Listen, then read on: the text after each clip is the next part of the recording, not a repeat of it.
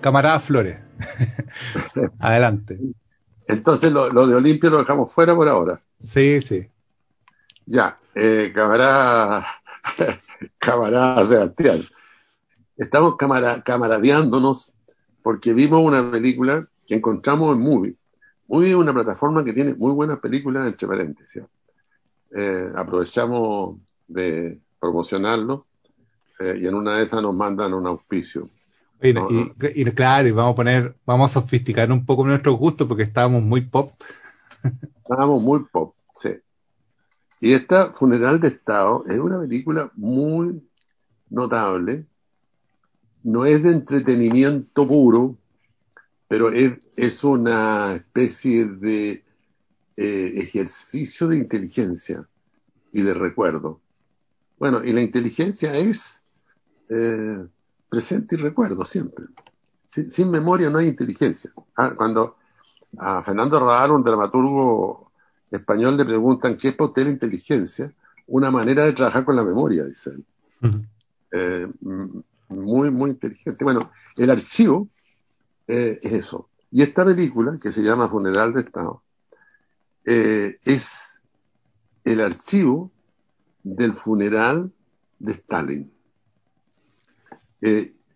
Dos horas, ¿ah? como el archivo funeral de Stalin, pero realmente son dos horas donde uno ve el archivo, ve el, funeral de Stalin, nada más, y los discursos y los cuerpos, pero ve mucho más que eso. Eh, y eso es lo, fascinante de esta película, eh, la rudeza del director que se llama Sergei Losnitsa, un ucraniano, que trabaja mucho documental de archivo, Sí, me dieron eh, ganas de ver sus otros documentales, ¿no? no lo sí, hay que ver los documentales.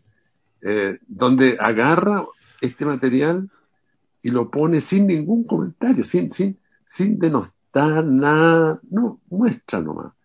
Y uno que ya es un ciudadano del siglo XXI y que conoce eh, las historias de Stalin y, conoce los crímenes de Stalin, para decirlo con precisión, eh, bueno, y ve este funeral, se produce una cosa muy extraña, muy, esta, cantidad, estos millones de gente llevando corona, llorando sinceramente la muerte de su líder, la, voz de un locutor que habla de, este maestro que nos guió, que nos observó, que nos hizo feliz. Y, uno sabe perfectamente que este maestro maravilloso que los guió fue un canalla. Ahora, ¿Puedo decir yo que fue un canalla? No, puedo decir que fue un canalla, pero también habría que decir, en su primera juventud fue un revolucionario ejemplar, el tipo que defendió a la Unión Soviética para la Segunda Guerra Mundial, en fin, es como todas las cosas, eh, un gran asesino con una serie de vericuetos donde actuó bien, digamos.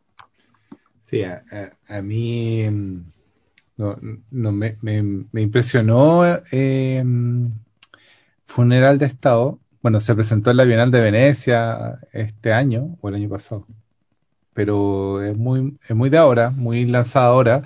Es material que estaba mm, archivado porque no estaba, se había grabado pero no se había sacado la luz. Y, y Sergei lo, los Nitsa lo, ordena, pues le da, le un cuerpo. Eh, parece que era mucho material. Pero claro, lo, 40 horas.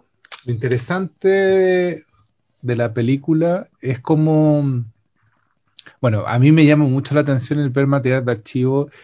Eh, probablemente no podría recomendar esta película, porque cuando pensé, ¿qué voy a hacer este domingo? Eh, una película sobre el funeral de Stalin, de Stalin eh, claro, no es la mejor forma de pasarse un domingo, sobre todo cuando hay sol y está como una temperatura rica para salir y ya no hay tantas restricciones. Eh, pero bueno, me pasé el domingo mirando la película en la tarde y tiene algo atrapante, atrapante. Eh, y, sobre eso quizás me gustaría como hablar, cómo el, el cine nos, a los que nos gusta también, cómo el cine nos puede capturar. Porque esto, esto también es como una pieza es como música, bueno, aprovechando, tiene harta música clásica y, ocupa por sobre todo el Requiem de Mozart. Y, y tiene algo de eso, como de ver una o de escuchar un disco de una sinfonía, porque es como hay un deleite en, la imagen misma, no es el tema, no el tema, y, eso es lo que, bueno, por eso le quisimos ver también, porque eh, el cine tiene algo atrapante, y esta película tiene algo de eso, como la imagen misma te atrapa, ¿qué, qué es? ¿Qué, ¿Qué, es lo que te atrapa esta, esta imagen, Carlos? Es que lo bonito del archivo, a mí el, archivo es una cuestión que me apasiona porque eh, para, que, para, que haya una organización de un relato, para que yo te pueda contar algo, tengo que dejar algo fuera, porque, porque no tengo todo el tiempo del mundo. O sea, siempre queda algo excluido. Ah, y ese es el archivo. El, el archivo alude a, a lo que sobra, a lo que fue excluido lo que fue rechazado, lo que, lo que se guardó, eh, lo, que se, lo que se guardó y se excluyó para que cuajara la armonía del mundo en el que estamos. ¿Y cómo ocurrió esto en la Unión Soviética? Porque cuando muere Stalin en el año 53 y se hace este tremendo funeral, 200 eh, camarógrafos, alude los, los listas eh, que, había, eh, la gente creía en, el gran Stalin, el, gran padre, el gran padre de la patria. Y el año 56 ya se produce el deshielo, Khrushchev denuncia todos los crímenes de Stalin, Khrushchev, el mismo militante del Partido Comunista que había estado al lado de, de Stalin, muy honestamente lo denuncia. Eh, y entonces la película queda excluida eh, para no seguir ahondando y para olvidar, digamos, este, este pequeño problema que hubo con, este pequeño problema, pero que, no era tan pequeño. Al, se lo sacó de las fotos de, de, los comités centrales, se lo borró, eh, se lo sacó de todas las estatuas, de todos lados. Entonces la película también se excluyó, en función de que siguiera funcionando la armonía de la historia del, país soviético, un país que estaba buscando la unidad, en fin. Entonces, ese archivo eh, es el que uno ve, ¿no? Es eso que, se, eso que se guardó, se eliminó y que este director lo, lo tomó y lo echó a andar. Y lo echó a andar, y eso es lo magistral de Nonitza, eh, sin, eh, sin cuestionarlo. ¿eh? Lo, pone un dato al final que termina cuestionando todo, para los que no sabían quién era Stalin, probablemente. Pero, pero, pero muestra el funeral nomás. No dicen, miren, miren la gente como llora por un miserable que era un asesino.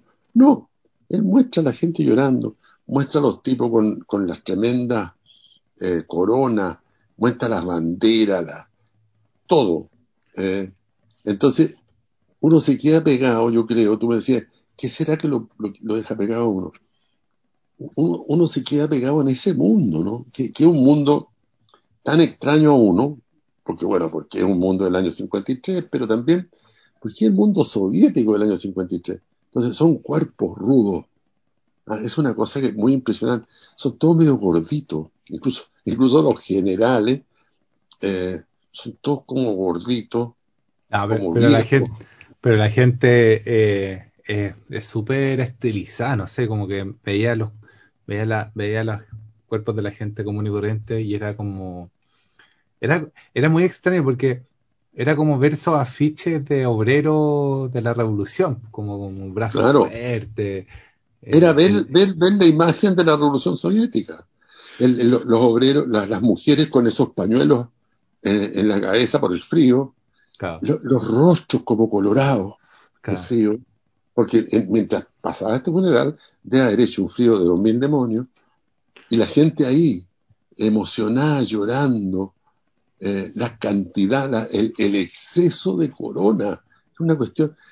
Stalin se veía chiquitito entre medio de un cerro de corona. Entonces, a mí todo eso, todo, toda esa, las máquinas, los camiones, eh, la rudeza de, los uniformes, de las telas, todo eso me, me, me, recordó la imagen que uno tenía de la Unión Soviética a través de la revista Life, que yo miraba fotos, eh, donde aparecían estos soviéticos, que para mí, niño del año 53, de 10 años, o de 9, eh, eran todos tipos con cara de malo. Mm. Y con cuerpos rudos, y con unos gorros de, piel, eh, en fin. Entonces, hay, hay, como la, la configuración de, de, un mundo, ¿no? Y, cada mundo, yo diría, cada época y cada mundo tiene una lengua materna, entonces aparece, aparece una lengua materna de, un mundo que uno no conoce. Y eso te, resulta tremendamente asombroso. Igual, igual era un mundo que estaba al borde del ocaso, de hecho. Exacto. Eh, ahí sacaba, o sea, la Unión Soviética sacaba el 89, pero, pero, pero ahí, después de la guerra, después de la muerte de Stalin, sacaba también este, este imperio, imperio incuestionable, pues, como que se viene con la, lo mismo que hablábamos de Fidel la otra vez, estamos, estamos bien compañeros para nuestro análisis, pero lo mismo que hablábamos de Fidel la otra vez, eh, aplica acá, cae Stalin, dictador o, y, no sé, voy y genocida, no sé qué otra epítetos le podemos dar, epítetos, pero cae esa cabeza y se desploma el sistema, pues, porque mm, eh, la, pirámide está como dirigida desde muy desde, muy arriba y, no, no, era fácil cubrir ese, ese espacio que se abandona, ese poder que... Claro, pero, lo bonito es que uno percibe el autoritarismo, el autoritarismo y el personalismo, pero de una manera muy indirecta. ¿ah? Porque eh, la foto de Stalin por todos lados, la gente llorando, pero llorando sinceramente, no es que hayan llegado tipos a llorar ahí para hacer el show, no. O sea, algo pasó ahí, Stalin se las ingenió para que la gente verdaderamente sintiera en él, a pesar de todas las atrocidades que hizo, al gran padre Stalin, al padre, gran, al gran padre Koa, como les decía, le decían que los guió, que los aconsejó, dicen, que fue, por nuestra sangre fluye. Se habla mucho de la inmortalidad, Él es inmortal. O sea, te traía una frasecita que de, un, de, una, de una galla que estoy leyendo que se llama Ito Steyer, que es alemana. Eh, de, otra, de, otra cuestión nada que ver, pero, pero está hablando de, de los héroes. Y dice la inmortalidad de la cosa es su finitud, no su eternidad. La inmortalidad, la, inmortalidad de la cosa es su finitud, no su eternidad. No su eternidad. Ah, claro. O sea, en, el momento que este tipo se muere, en el momento que se muere el, Che, Guevara, se, se vuelve héroe, se vuelve inmortal. Y eso es lo tremendo. Entonces, volviendo a la idea de qué hace que uno eh, se fascine, ¿no? Porque la, la fascinación es algo que es muy propio del cine. Es decir, a uno le cuesta leer una novela de nuevo, eh, ir a ver un cuadro de nuevo incluso, a menos de que uno sea un, especialista. Pero película uno puede ver de nuevo. Mm. producen esa fascinación, esa, posibilidad de volverla a ver. Y volverla a ver con cierta gracia. Y es porque hay, digamos, en esta particular película, eh, aparece lo excluido, ¿no? Aparece un pasado y aparecen unas imágenes que iban para un lado, que era el archivo, digamos, y iban a quedar guardadas en una caja, eh, y que la UNISTA las desvió. Entonces, porque el archivo siempre tiene eso, ¿no? El archivo es un desvío. Es algo que Pero acá, pero acá el desvío no es tan, o sea, no es, no sé, no es Godard, ¿cachai? Que pesca la imagen, la da vuelta, le pone texto, No, la estira, muy, no. muy prudente. Eh, eh, eh, sí, pero, pero, pero el desvío en el sentido de que este era un material que iba para ser guardado. O testimonio ¿no? de, la época, ¿no? Claro, del año 53 se firmó. No, se firmó el 58, Sí. creo. No, pues 53 se murió. El- bueno, se firmó cuando se murió. Y el 58 se armó algo. Ese guardo, Y, claro. y se dijeron no. ¿Por qué? Porque ya los líderes soviéticos del momento donde estaba Khrushchev cacharon que no podían estar haciendo la apología a este tipo, que ya se sabía la cantidad. Pues cuando hablamos de los crímenes de Stalin, hablamos de millones de muertos. pues. No, no hablamos nada de... Igual en la película, en la película que dan un número, dicen, me sorprendió porque no había visto que eran tan, o sea, primera vez que veo que son tan pocos. ¿Encontraste el poco? No, porque siempre había escuchado 100 millones y como dando vuelta una cifra gigantesca. Pero acá en la película, pero te lo voy a decir al tiro que lo tengo acá a la mano. Dice 27 millones. Oye, pero muchísimo. Sí, pero yo había escuchado 100 millones. No, pues. No, po. Pero 100 millones es imposible, pues, no- ni habían 100, Claro. 100 millones de gente. No, y después murieron para la guerra otros 20 más. No, pues Entonces- esto, fue- esto es después de la guerra, pues. O sea, claro, esto después de la guerra. Antes ya habían, en- en- sí, antes habían muerto. en- porque a lo mejor están incorporados ahí los muertos de la guerra. No, no, no creo. No, yo creo que esto es so- Porque en la guerra murieron cerca de 20 millones. po. solito, en- o sea, entre toda Europa. Acá son 27 Claro. millones solitos los rusos. Eh, Entonces, entonces también uno, uno ve en esos cuerpos, ve la lengua materna en el sentido de la ropa, en el sentido de los gestos, eh, eh, en, en- en el tipo de, de- de- de uniforme de los militares, que una tela muy, muy ruda, eh, en los gestos. eh, ve ese pueblo, ¿no? Un pueblo que, que sufrió y ha sufrido muchísimo, porque esos mismos que están ahí en el año 53, eh, 50 años antes, eh, habían tenido 10, 15 años y 50 años antes habían zares. Ah, sí, pues por eso, pero a mí, perdóname, eh, perdóname lo estali- estalinista, pero yo cuando veo las imágenes de esto, eh, primero digo, ¿por qué la gente vive en este país donde hay nieve la mitad del año? Me parece un- una tortura. Pero dentro de este país donde hay nieve la mitad del año, o más quizá, eh, la ciudad era pero maravillosa. O sea, como que de verdad cuando veo cosas de los años 50 y 60, imagino que deben haber sido los mejores años de la humanidad eh, en, en estos países de superpotencia, como en Estados Unidos, en Rusia.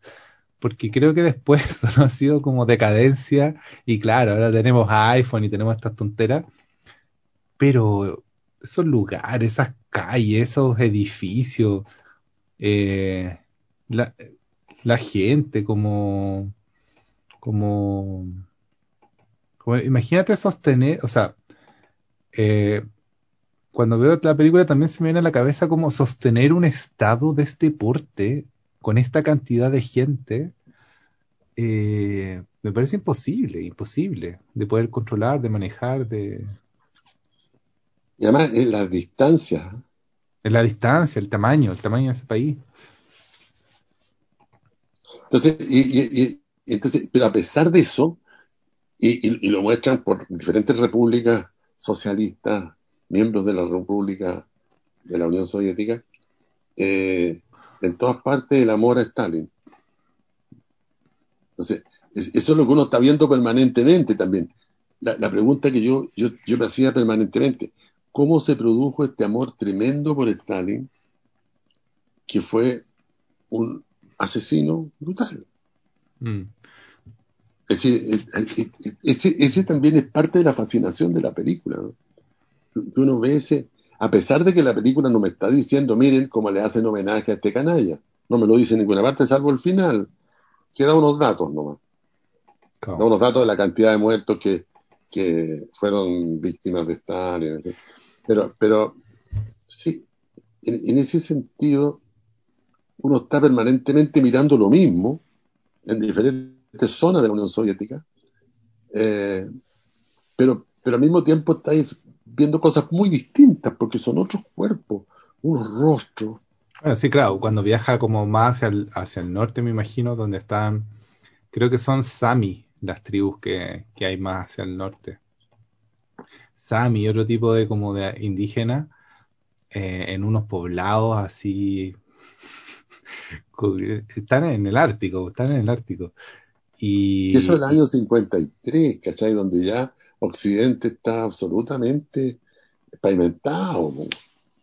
Países tan rasgos como nosotros. Pero nosotros habíamos sepultado a nuestro pueblo de origen en el año 53.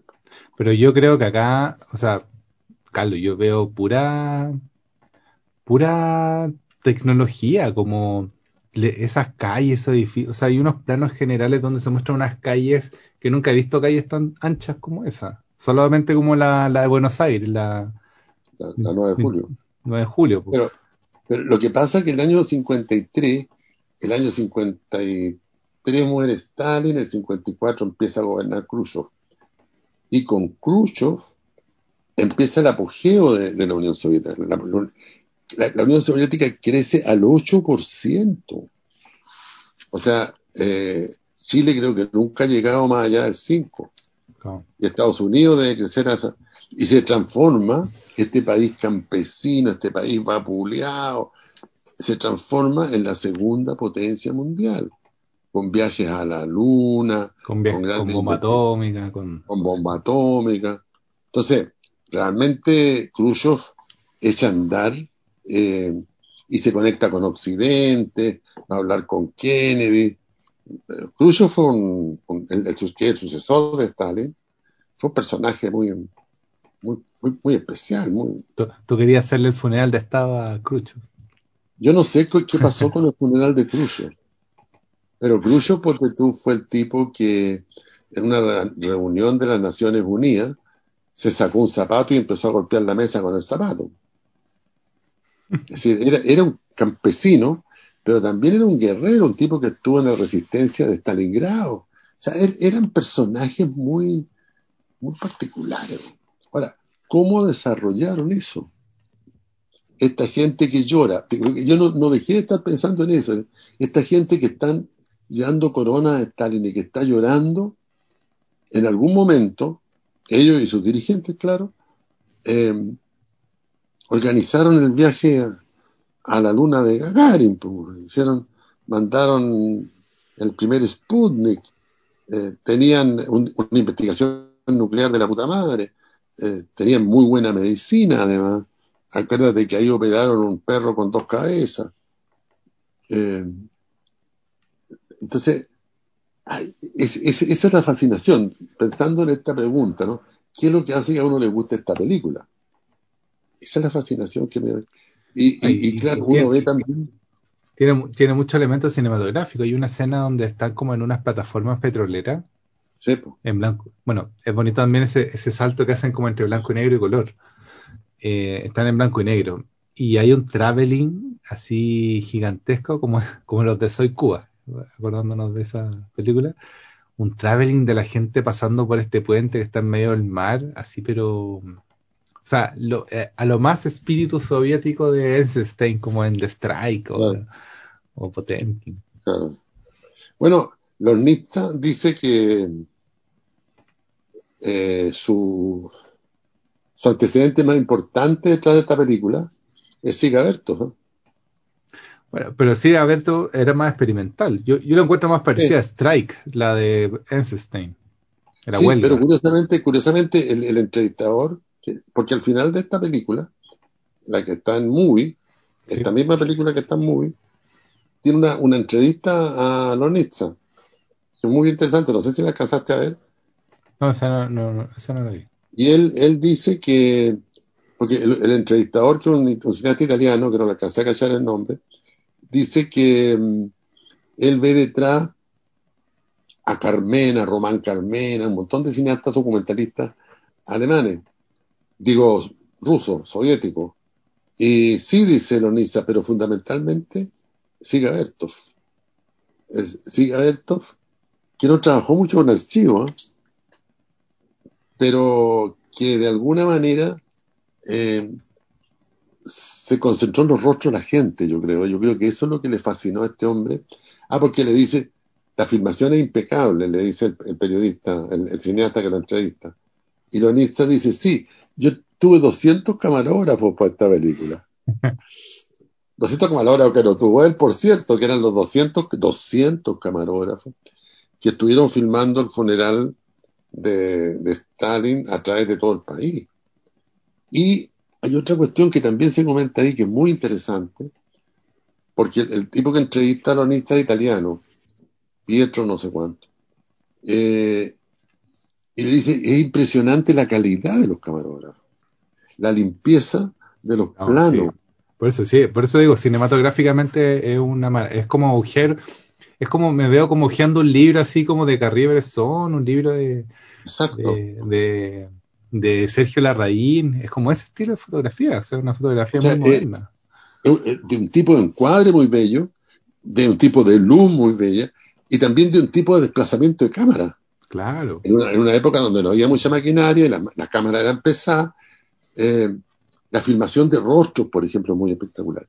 Pero lo interesante que te quería decir es que este italiano le dice, es curioso, le dice, porque eso mismo pasaba con el documental que se hacía en el periodo de, Mussolini.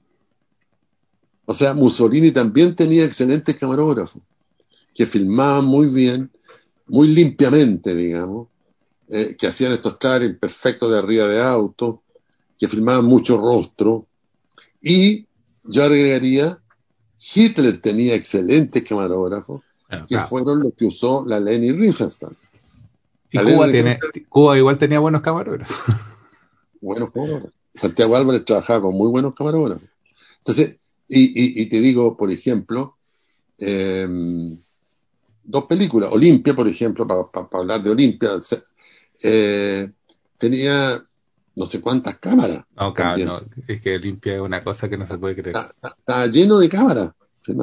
Y el, eh, el Chufo la Voluntad, otra película de la Riefenstahl, ahí yo sé el número porque se dice, aparecen las declaraciones de ella, 35 cámaras tenía para filmar un congreso del partido nazi. Bueno. Donde, donde también aparece Hitler espectacularmente filmado eh, y, la estructura de encuadre son parecidas. Entonces, hay una relación eh, entre este mundo autoritario y un tipo de camarógrafo. No, una de dos. En la dictadura se enseña mejor a hacer cámara o los lentes y las cámaras son mejores que en democracia.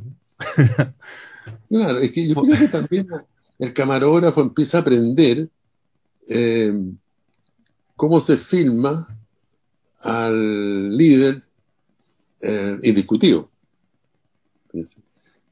Y, pero, pero, no solo filman al líder, porque aquí no hay filmación de alguien que está muerto, salvo cuando está en, el ataúd. Eh, impresionante igual. Eso que es impresionante, porque está metido entre medio de miles y miles de coronas. Pero lo, lo bonito que está en el cine de la Leni Riefenstahl, cine nazi, eh, la filmación de rostro. Y que está aquí también, la filmación de es rostro. Que, es que igual las caras nos atrapan, po. nos atrapan como espectadores. Po. Nosotros sentimos empatía por, por las caras y los ojos y, y las pieles, como que y nos, llama, nos, llama, mucho la atención como humanos el ver una cara. Po. Por eso uno de los primeros dibujos que hacen los niños son caras, la carita feliz. Y eh, hay una relación muy atávica con esa imagen. Y claro, esta película, mientras habláis la estoy repasando, ¿no? Claro, y las, imágenes de... Porque ahora estoy viéndola sin, sin leer, pues sin entender lo que están diciendo. Son puros caras con gestos y y lo, bonito de esa época, de esos lentes que, se ocupaban, no sé, hay unos, los planos, estoy alucinando con los planos generales que hay en esta película. unos planos generales donde se ven, no cientos, mil personas para atrás, como, como escuchando a, a los líderes hablando. Y después nos vamos a los primeros planos, después de estos planos generales, nos vamos a los primeros planos y, y claro, cada cara tiene una, una historia. Es muy. otra, otra, cosa que me recordó es esta película de. Mm, de Juana de Arco, de. de. de Breyer. Breyer, sí. Que son puras caras también. Son puras caras. Es muy impresionante porque no se agotan las caras. y, el lente que usan, que, es un lente clásico de ese tipo de cámara, que era la cámara soviética que imitaba a la Harry, a la cámara Harry, y el lente era el 50, que es el lente normal. Y, los rostros son todos parecidos, pero son todos distintos. Cada rostro tiene un gesto distinto, tiene un pañuelo en la cabeza distinto, tiene un gorro, y por cierto tiene una historia distinta para uno, el espectador que está mirando esto, ¿no? Entonces, eh, eh, eh, es muy atrevida la operación de Lonitza de aguantar esas largas secuencias de rostro eh, de archivo, además, puestas hoy día. En el año 2019 se hizo esta película. ¿Y con qué iluminaban? ¿Con qué, ¿Con qué? Porque adentro ya, adentro del sal, afuera más o menos entiendo, pero adentro del salón, que debe haber sido más oscuro, no habían ampolletas en esa época, o sea, habían, eran dos o tres, ¿con qué están iluminando estas caras? dentro del salón. Claro. O, o, con qué película, porque bueno, la, la segunda Nizza filmaban con película ACFA, alemana, alemana de la RDA, y con película Kodak también. Y la película Kodak blanco y negro, en el año 53, debe haber tenido doble X, o sea, de 250 asas. Y, y la en color, no sé, debe haber tenido mucho menos. Pero que, no es, nada para la época, pero que no es nada para nuestra época. No, nada, pero forzaban material. Pero Filmaban a 250 y lo forzaban a 400. Pero impresionante la calidad de los rostros. O sea, de la película. Además, esta película fue trabajada en Rumania, en un, centro de postproducción, que según él hacen milagros. No, bueno, sí. Una copia muy buena. Digitalizaron, escanearon, hicieron todo. Entonces, eh, ahí hay hay un trabajo de postproducción notable. E, y él, este gallo, que es ucraniano, o bosnio, ucraniano, ucraniano, eh, Bosnia no tiene nada que ver, es ucraniano, y filmó en Lituania, que ahí tiene, ahí tiene sus, trabaja con gente, o sea, es, el mundo del este, ah, lo que le llaman el mundo del este. Que, eh, que, otro lugar distinto de, trabajo. Y, claro, se ve, se ve estupendamente bien la imagen. Es, película 35, ¿eh? no es película 16. Por, por, eso que no hay sonido directo. No hacen entrevistas, por suerte, porque hubieran hecho entrevistas, habría sido un desastre. La gente habría dicho. Bueno, y lo otro impresionante es toda la reconstrucción sonora que tiene la película, que Claro, me, imaginando que cada paso que suena es postproducción, porque no es. Es postproducción. Increíble. Ahora, hay, otro elemento más, pensando en esta fascinación que produce la película, es que el archivo, el archivo no importa tanto el acontecimiento, no importa tanto lo denotado, lo que se dice, sino que importa más lo connotado, lo que por la manera que se dice uno pesca. ¿ah? Y, yo creo que eh, aquí lo, lo, connotado es la aparición del paso del tiempo. No, y, también la magnitud, pues como que a mí me impresiona la magnitud del imperio, como, como que en verdad es como ver Star Wars, ¿cachai? Como ver, no sé, una, una, una, una cosa que hoy en día, si bien hay más gente en el mundo, no podemos entender que toda esa cantidad de gente está enfocada en solo un personaje. Pues, como que esa locura para mí es súper extraña.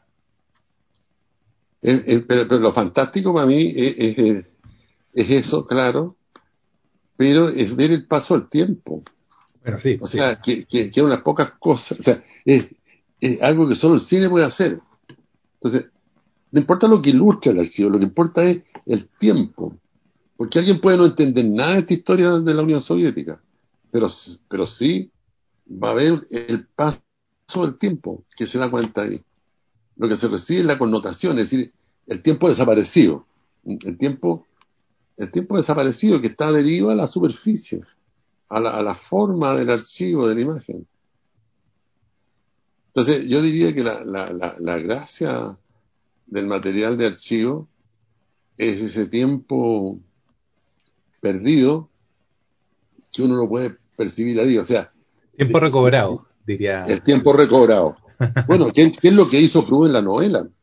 O sea, un, un, tiempo que está a punto, a punto de desaparecer y que el cineasta lo logra registrar. O sea, el documentalista lo que hace es recoger, eh, sin pensar en que su material va a ser archivo inevitablemente, pero lo que hace es recoger un tiempo que siempre está a punto de desaparecer.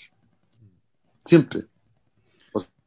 Esto que estamos conversando nosotros eh, está a punto de desaparecer si lo, si lo entendemos en, una dimensión del tiempo largo. No, no hay que desaparecer mañana, pero en 50 años, en 20 años, esto, esto va a desaparecer. Y si alguien lo encuentra grabado en 50 años más, esto va a tener un encanto. Porque va, va a haber un paso de tiempo ahí. Eh, y por el hecho del, río, ¿no? De que está, va a estar hablando de cosas que, que no sean, que, que, fueron descartadas, que pasaron al archivo. Y todo pasa al archivo, o sea, exudamos archivo nosotros. O sea, las cosas más importantes terminan pasando al archivo. La, la, las instalaciones de los presidentes, por ejemplo, que se le da tanto. Bueno, el funeral de, de Stalin, sin lejos, pasó al archivo sin concurso ni sorteo. ¿Y, y, y, cuántos años después fue? 153 más 50 son 2000. Eh, 70 años después, los Nietzsche logró conseguirse con los archivos nacionales del gobierno ruso y armó esta película. 80 años después. Bueno, y yo creo que acá la teoría rusa cobra sentido y, y se anota un punto con la idea de que el poder del fragmento, como, como toda esta idea socialista que, que estaba como teóricamente puesta, acá cualquier fragmento al final podía ser articulado desde el punto de vista histórico para los Nietzsche. Eh, todos los fragmentos se, se vuelven trascendentales cuando les dais este relato, el tiempo. Claro, porque, porque señala, cuando pasa el tiempo señalan otra cosa. Claro. Dan, dan, cuenta. Pero, pero, pero, hay otra película parecida a esta que tú viste, que se llama Mother Dao, ¿te acuerdas? No, no, Mother, Mother, Mother Dao o de la tortuga se llama. Es, es una película de, no, un, no, no, no he visto. de 1900, de un, ¿cómo se llama el, el, director? Se me olvidó el nombre del director, me voy a acordar. Bueno, esta película es, es muy parecida a esta, excelente camarógrafo también, es que son los raros. ¿eh? No, excelente. son las cámaras, son las cámaras. Esta, esta película es un material que recibió este señor, se llamaba, bueno, eh, que era puro material que había filmado el Departamento de, Comunicaciones del gobierno holandés eh, en el siglo, finales del siglo XIX, de sido, eh, y que guardó, que no lo usó, se, se, se, eliminó, digamos, se guardó. Siempre le archivo eso. Bueno, y se lo rieron a, este señor. Y este señor lo que hizo fue pegar toda esta imagen y hacerle una banda sonora espectacular, una onda on, muy parecida a la, de Philly Glass. Así. Y eh, entonces tú empiezas a ver eh, cómo el gobierno holandés quiso mostrar su acción imperialista en Indonesia. ¿eh? Lo, bien que lo hacía. Y todo esto filmado estupendamente, en fin. Pero visto desde hoy, y eso es lo que logra eh, esta película, que se llama Modern tú ves un horror. ¿ah? Por ejemplo, ves a un tipo que, un cura dominico, estos vestidos enteros de blanco, que está enseñándole a tocar música de una orquesta a unos indonesios que tienen unos instrumentos rarísimos y muy complejos, y le pasa un bombo. ¿ah? Y, el, tipo trata de, y no puede pegarle al bombo, y el cura le explica que al bombo hay que pegarle silla, el platillo asá, y etcétera, etcétera. Y después hay otros que le enseñan a persignarse, en fin, que está muy bien filmado también. Probablemente porque para el gobierno holandés eso era una maravilla. Estaban enseñando la religión católica, estaban enseñando a tocar el bombo, en fin, estaban occidentalizando. Pero visto posteriormente. Estaban colonizando. Estaban colonizando. O sea, ese archivo eh, desviado del camino de la propaganda del Estado holandés pasa a ser una denuncia del imperialismo holandés en estos países. Entonces, eh, es muy interesante cómo opera el archivo. Y, y, fíjate qué curioso, porque también son excelentes camarógrafos. Todos los planos son impecables. Son las cámaras, las cámaras y los lentes. Las cámaras, pero también yo, creo que había un estilo. Una, nadie hacía piruetas con la cámara, todo el mundo quería filmar limpio. Se trabajaba sobre la gramática convencional, paneo, tilt, plano fijo. No, y también, también eh, sin, sin seguir con la tontera de la cámara, los lentes antiguos son mucho más, tienen una particularidad frente a los lentes nuevos, que, hacen que las cosas se vean así como se ven también. O sea, técnicamente los lentes antiguos tenían muchos problemas, pero en, en tanto como, como el look que le daban a la imagen era un poco más como pictórica. Hoy día como que el HD va hacia el realismo exacerbado, como, como, como una cosa muy prístina y muy definida. Y los lentes antiguos, sobre todo los soviéticos, o toda esta gama de lentes Pre-50 que todavía no están como las empresas grandes, grandes trabajando, son lentes que, particularmente no, no son tan técnicamente buenos, pero dan cierta carácter a la imagen, que, es raro, que es distinto. por ejemplo, una de las cosas que ten, porque estas películas están muy filmadas con el lente 50. El lente 50 es el lente que trae cualquier cámara que no sea digital que uno compre. Uno va a la esquina y si tiene cámaras que no sean digitales de rollo, sí te van a decir, vale, muy barata además, eh, y te la van a vender y vienen con el lente 50 puesto, que tú lo podés sacar y cambiar por otro, pero pero el lente estándar para una máquina de 35 es el lente 50, que era la, mismo que traían estas cámaras. Traían otros lentes también, pero que más usa. Y ese lente no tiene el foco absoluto que tiene el digital. Por ejemplo, cualquier cámara digital que tiene el lente un poquito más abierto, que tienen todo foco. Estas cámaras tienen un flu de fondo, tienen, tienen una cosa fuera de foco, que le, que le genera una cosa atmosférica. Y entonces, yo creo que eso tiene que influir. Y yo creo que los camarógrafos también se preocupaban enormemente de rendir em, con una cámara que no se moviera de más, digamos, que fuera lo más pareja posible. filmado desde, desde la ventanilla un tren, de la ventanilla un auto, pero muy bien sujeta para que no se moviera, o plano fijo en trípode, paneo, en fin. Cosa que después, ya en los 60, se empezó a filmar con la cámara en mano. Y ahí pasaron otras cosas. Porque la cámara quería contar algo también. Acá la cámara está a disposición del autor. Autor, autoridad. Y aquí el autor, en el caso del funeral de Estado, es el Estado. O sea, aquí el, Estado mandó a 200 giles a filmar esta cuestión. y, ellos hicieron... Y más le valía que lo hicieran bien, pues si no, no por supuesto. Un frío, un frío futuro les esperaba. No, tenían que hacerlo espectacularmente bien. Y probablemente se organizaban, porque hay unas pasadas de gente caminando que son muy bonitas, porque uno ve rostros y rostros, y no te cansáis de ver rostros. Porque son, son cientos, esa es la gracia. Como... Tan distintos. y al mismo tiempo de repente pasan y miran para un lado. El lado que uno no alcanza a ver. Y después la cámara se da vuelta y muestra un cerro, un cerro de corona. Y en el medio un ataúd con Stalin vestido de uniforme era dentro del ataúd.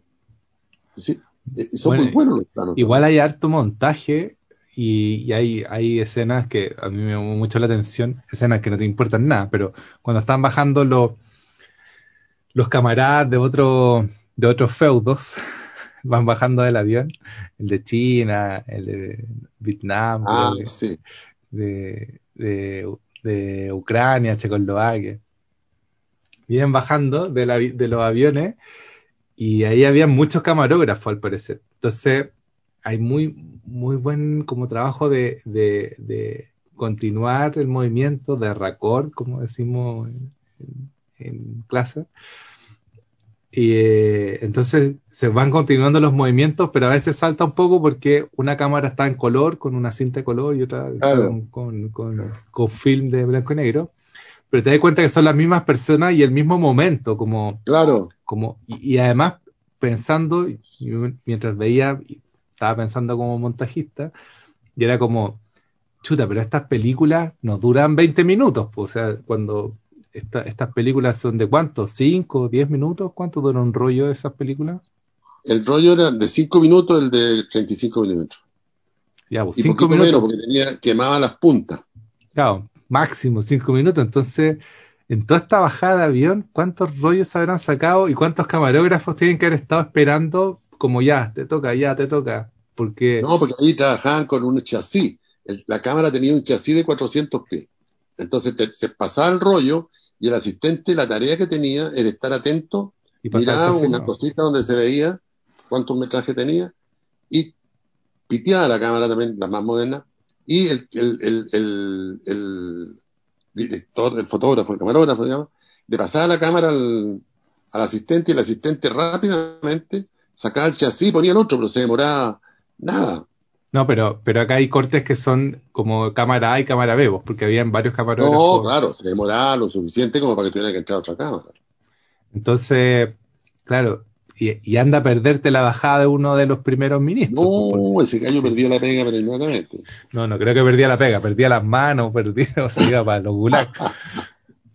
Ahora, lo bonito es que, que, me llamó la atención, me había olvidado de eso, de la bajada de los líderes internacionales y mundiales eh, del avión, que bajan y saludan a las autoridades que los reciben, en fin. No hay un hombre joven. No, no. Son todos, yo, yo, yo soy un hombre viejo, no estar, pero son todos viejos. O sea, no, no, no, los jóvenes no tenían ni pito que tocar ahí. Porque lo más joven era, era Khrushchev, que había tenido 60 años, pero el otro, Beria, Molotov, en fin, eran, eran eh, eh, Malenkov, que eran los grandes líderes, eran hombres viejos. Eh, hay que tenerle miedo a los jóvenes, como dice el Claro. Ahora, eran, eran, pero también hay otra cosa. Todo esto, Malenkov, eh, Khrushchev y, y Molotov, eran viejos, pero que tenían un historial gigantesco, habían estado en la Revolución de Octubre. Se, habían ganado las medallitas, pues no como los generales de ahora que van a, van a hacer habían hecho, habían hecho la guerra mundial. se, habían se habían tomado Berlín. Claro. O sea, entonces los tipos no querían aflojar el poder porque decían, nadie, nadie, nadie lo hace como nosotros. Entonces, ahí, ahí hay una cuestión del autoritarismo también funciona bajo determinadas condiciones. Eh, los, guerreros que se bajan de los tanques eh, no tienen ganas de conversar ni una cuestión. Ah, porque viene bajándose del tanque, ¿te cachai? Eh, ¿qué, cuento le voy a contar? Si él arriesgó la vida. en, esos periodos, yo creo, y en otros también, en Chile pasó un poco, que el tipo que estaba arriesgando la vida tenía una importancia al interior de las organizaciones políticas gigantesca. Fuera inteligente, fuera buen analista político o no lo fuera. Pero, pero, pero el, el, el, tipo generoso con su sangre tenía ascenso a niveles de poder muy grandes al interior de los partidos. No, y aparte, aparte tenía la pistola en la mano, entonces ponía la pistola, pues ponía la pistola en la mesa, ¿con quién iba a discutir? Pues? Claro. O sea, eh, yo creo que estos ni siquiera tenían necesidad de poner la pistola, hacían un gesto y llegaban cuatro tipos, se pescaban al tipo y se lo llevaban. Claro. O sea, el autoritarismo. Pero a mí me, parece muy interesante, ahora que dije autoritarismo, esta, esta relación autoritarismo tipo de filmación, que pareciera que se da, eh, habría que estudiarlo como, como una investigación, ¿eh? en eh, la Alemania nazi, en la Alemania de Mussolini, la Alemania fascista, eh, y en la Rusia soviética. Yo, yo creo que son los lentes, Carlos. Yo creo que no, no tiene que ver con la... con, el, autoritarismo, es con la técnica. Es la técnica que había. Yo creo que las dos cosas, son las dos cosas, yo creo, porque, porque había, por ejemplo, una preocupación de cómo filmar a Hitler. No, y, y un sistema donde, donde hay competencia, porque imagínate llegar a ser, claro, llegar a ser ese camarógrafo que está encargado de grabar a, grabar a Hitler o, estar en la comitiva. Ese tipo probablemente era el mejor de los mejores que, que llegaba. Seguro. No era un apitutado, No, no, no, no, no. Y, no. y no habían 80 escuelas de cine, pues había una escuela no, había muy poco. Donde había, muchas selecciones. Ahora, muchos de estos camarógrafos habían estado en la guerra. Y muchos habían estado en la guerra. O sea... Fíjate que Carmen, Román Carmen, que no era camarógrafo, era un director que hacía cámara, además, eh, se mandó la guerra completa.